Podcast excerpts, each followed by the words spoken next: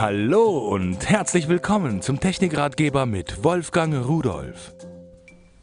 Hallo und herzlich willkommen.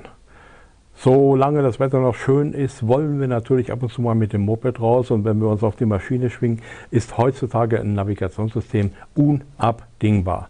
Äh, als Biker hat man es einfach. Ich habe mir mal hier ein neues angesehen und zwar das SLX 350 und wenn wir da mal schauen, der ist sehr klein, kompakt, aber lassen sich nicht täuschen, das Teil wiegt ganz schön in der Hand. Es ist auch etwas dicker als normal, da steckt eine Menge Technik drin und auch hier hinten ein Akku eingebaut. Den kann man übrigens austauschen, wenn man also weiter marschiert. Denn das Navigationssystem ist nicht nur für Biker, es ist auch für Pkw-Fahrer gedacht, zeige ich Ihnen gleich, das sieht man auch am Zubehör, für Radfahrer gedacht und sogar zu Fuß kann man es verwenden. So, wenn Sie es aber jetzt mit dem Zubehör verwenden wollen, dann schauen Sie hier, da hat man hier für das Motorrad eine Abdeckung, da wird das hineingeklemmt ich ziehe mal gerade das Ladekabel ab. So, das brauchen wir nicht. So, da rein. So, und da haben wir sogar ein kleines Sonnendach darüber. Das ist also wirklich schön gemacht. Dann äh, eine massive Halterung für den Lenker. Die ist aus Metall.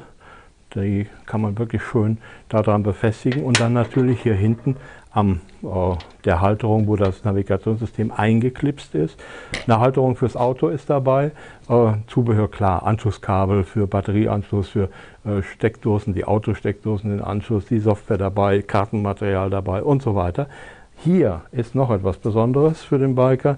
Da habe ich also jetzt mein Headset ein Bluetooth-Headset übrigens, was an das Navigationssystem angemeldet wird und kann hier mir innen rein diese Lautsprecher klipsen, kleben und habe dann direkt die Ansage von dem Mädel, habe ich meist eingestellt, äh, direkt auf den Ohren. Also eine wirklich super Sache. Kommen wir nochmal zum Navigationssystem selbst zurück.